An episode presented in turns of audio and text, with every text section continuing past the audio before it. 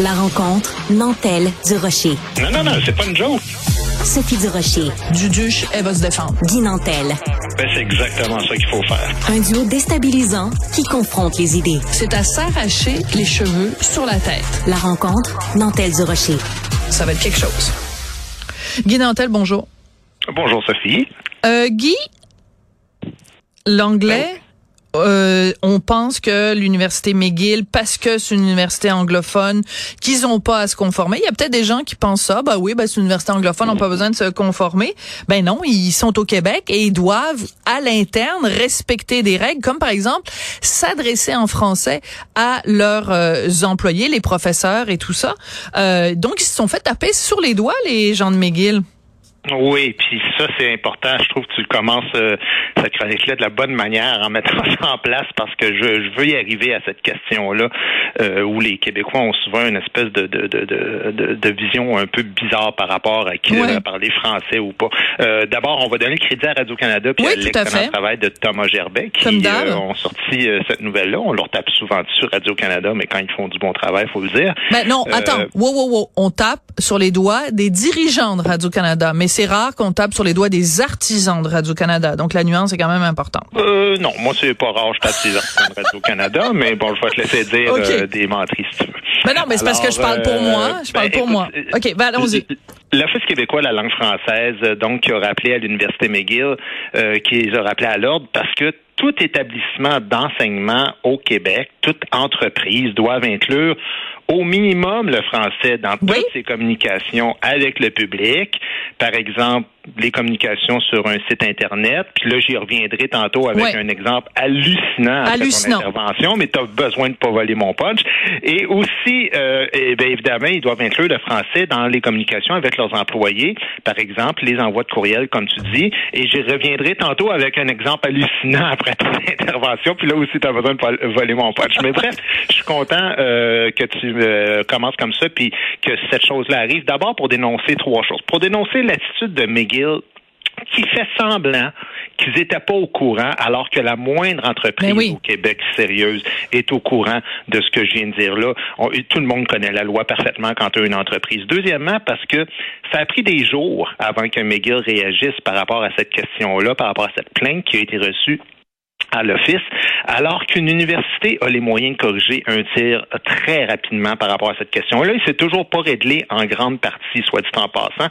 Et enfin, ben là où tu as tout à fait raison, c'est le glissement qu'il y a par rapport à l'anglais dans la conception même de l'esprit des Québécois francophones. Tu sais, j'avais raconté il y a quelques mois euh, une anecdote sur euh, les réseaux sociaux où j'étais allé manger dans un restaurant et puis on m'avait servi, c'était service oui. bilingue anglais je me rappelle. C'était euh, Notre-Dame-Ouest. Et il y a bien des gens qui m'écrivaient Ouais, mais là, si on va manger dans un restaurant d'un quartier anglophone, il n'y a aucune raison qu'ils te servent en français. Voyons. Mais Montréal n'est pas une île isolée. Elle est soumise aux mêmes règles exact. que le Québec au grand complet. Non, le Québec n'est pas une province bilingue, on le rappelle tout le temps, c'est unilingue francophone. Et ceux qui disent qu'on est fermé sur nous-mêmes, je rappelle que 60% des personnes bilingues au Canada vivent au Québec présentement. Toutes les provinces ne nous accote pas. Oui, puis euh, c'est important tout le temps de le rappeler. Je vais faire une parenthèse deux secondes au club sportif où je suis membre. Euh, les pas plus tard qu'hier soir, je vais prendre un cours de yoga. La, la prof, elle donne son cours en anglais, genre euh, take your left foot, put it under your right arm, turn around, un, deux, trois, quatre. C'est elle pour elle là à, à, partir du moment où elle dit un 2 3 4 euh, c'est c'est correct sa job est faite son, son son boulot est accompli. Ferme la parenthèse, continue avec Megan. Ben écoute, c'est parce que tu sais il y a la loi, mais il y a la logique aussi. Tu sais, t'es, au Québec. Excuse-moi, mais tu sais, les deux exemples dont je parlais tantôt, il ouais. faut comprendre une chose, c'est que l'Université McGill, là, euh, je, je disais sur leur site, ils parlent, par exemple, c'est marqué langue d'enseignement. Et là, mettre le contexte. Ils disent, Montréal est une ville multilingue au Québec. Le Québec est une province où le français est la langue officielle et majoritaire, mais McGill est une université anglophone dans ce contexte. D'abord, ça, ça veut tout dire puis rien dire en même temps. Mais il y a une chose qui est sûre, c'est que c'est une université qui a des programmes d'expertise en plusieurs langues. Il y a Mais des oui. études euh, en langue est, est asiatique, études hispaniques, études linguistiques allemandes, langue russe, c'est même écrit à un moment donné, vous pouvez faire une mineure en arabe, en persan, en turc ou Hum. en hindi par l'intermédiaire de l'Institut d'études islamiques.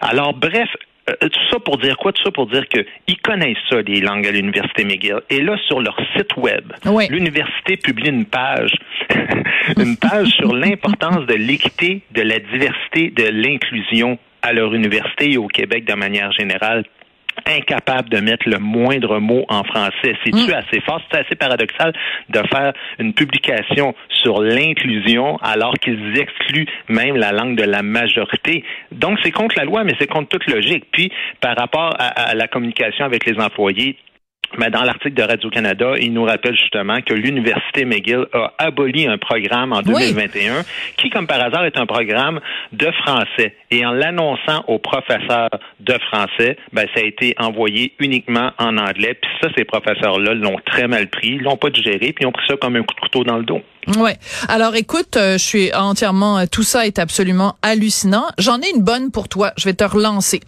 euh, sur euh, le site de l'université McGill parce qu'ils sont quand même pas complètement déconnectés du fait qu'ils vivent à Montréal. Il y a tout un côté pour mettons des gens qui viennent de l'étranger puis qui veulent se familiariser avec le côté français de McGill. Alors ça s'intitule cette page-là Découvrez le French Side de McGill. Et sur la première page, tu trouves une petite capsule linguistique pour apprendre aux gens euh, des expressions québécoises. Alors, l'expression qui est en vedette cette semaine, c'est pogner les nerfs. Une expression québécoise qui signifie perdre patience. Le verbe pogner vient du sens de se pogner avec quelqu'un. C'est, je trouve c'est bien expliqué. Trouves-tu? Exemple, mon collègue se pogne les nerfs facilement quand il est fatigué. Et attends, j'en ai une autre bonne pour toi, mon très cher Guy. Euh, tu sais que le mois de mars, c'est le mois de la francophonie. Alors donc, il y a plein d'activités, évidemment, à, à McGill pendant cette semaine-là, pendant ce mois-là. Et là, ben, il y a euh, le 9 mars, il y avait un concours, le, la Trivia Night. Hein, pour se familiariser avec le français, rien de mieux qu'un trivia night. Et le 27 mars, donc la semaine prochaine, c'est la journée euh, French at Work, et on conseille aux professeurs d'amener un collègue francophone en classe comme si c'était un exhibit, comme si c'était un animal savant. C'est quand même euh, une belle façon de se foutre de notre gueule. C'est vraiment extraordinaire, ces exemples-là. Puis ça démontre tout l'aspect folklorique qu'on souhaite intégrer dans le multiculturalisme au Canada. C'est exactement ça. On veut des gens qui sont inoffensifs puis qu'on peut exhiber pour dire, regardez, ils font partie de nous, en autant évidemment qu'ils nous imposent pas ben la langue de la majorité. Puis c'est ben ça qui m'agace tu sais, je veux pas me servir de ce chronique-là pour faire du Québec solidaire bashing, mais on a parlé récemment de l'histoire des tracts oui. en, unilingue anglais. Puis moi, j'ai assisté à la grande bibliothèque. Euh, il y a quelques mois au 100 ans de René Lévesque. Et puis, euh, les chefs de tous les partis ont, ont, fait un discours, puis bon, Gabriel Nadeau-Dubois était là, puis on rend hommage à l'œuvre du plus grand des plus grands, René Lévesque et tout ça. Mais moi, je trouve qu'à un moment donné, là, si on n'est même pas capable de respecter la base de mm. l'œuvre de René Lévesque, qui a été justement de faire en sorte que particulièrement à Montréal et ailleurs au Québec, ben c'était l'anglais qui était la langue d'usage. Puis on, a justement introduit ça par la loi 101. Et, et là, c'est ce qu'on était, ce qu'on essaye de faire graduellement c'est, d'intégrer dans, dans la psyché collective l'idée que c'est pas si grave que ça s'il y a des gens qui se mm. soumettent pas à la loi qui justement a été instaurée par René Lévesque. Alors c'est pour ça que moi je réagis mal par rapport à ces questions-là parce que c'est la loi et c'est ce qui fait qu'on survit parmi 400 millions de personnes. Tu sais. Ouais, c'est la loi puis c'est important de le rappeler tout le temps. Moi je n'en reviens pas la quantité de gens, même des francophones, qui pensent que le Québec est bilingue, qui disent ouais, mais peut-être pas le reste du Québec, mais Montréal. Ben Montréal, Montréal, c'est une ville bilingue. Juste parce que il y a des gens qui parlent toutes sortes de langues à Montréal, ils, ils, en, ils prennent pour acquis que donc ça veut dire que Montréal est une ville bilingue. Écoute, je me suis pognée récemment sur les médias sociaux euh, parce que je suis plein de commerce parce que bon j'aime ça aller au restaurant puis bon alors je suis un restaurant euh, qui est euh, sur Instagram et leur compte est uniquement en anglais. Alors je leur écris en privé, je leur écris pas en public, je leur écris en privé en disant je me demande pourquoi tout est en anglais. Et là la personne me répond ben Montréal est une ville bilingue. Alors j'ai fait un, une capture d'écran de la, la clause numéro un de la charte de la mhm. ville de Montréal. Mhm. Montréal est une ville de langue française.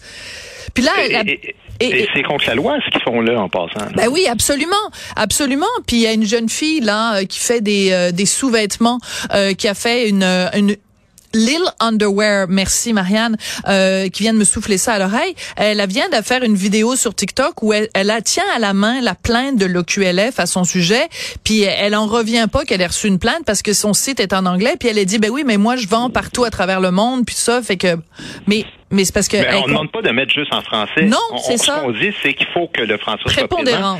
Et, et quand une université, justement, qui est l'université la plus importante, l'université McGill, commence en écrivant Montréal est une ville multilingue au Québec, ben, tu vois que non, c'est pas vrai. Montréal est une ville officiellement francophone et c'est ça qu'ils doivent dire.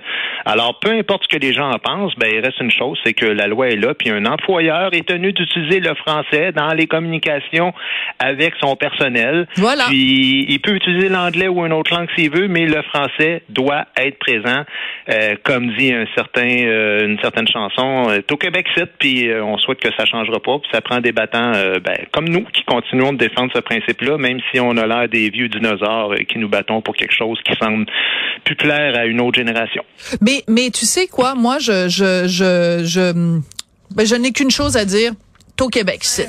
Avec sa nouvelle Civic montée, puis sa blonde de J'adore cette chanson-là. Bon, on va on va se quitter là-dessus. Merci beaucoup euh, Guy Nantel, puis on va écouter quelques notes quand même de Tau Québec ici parce que c'est assez drôle comme chanson. Merci beaucoup Parfait. Guy. Talk to you tomorrow.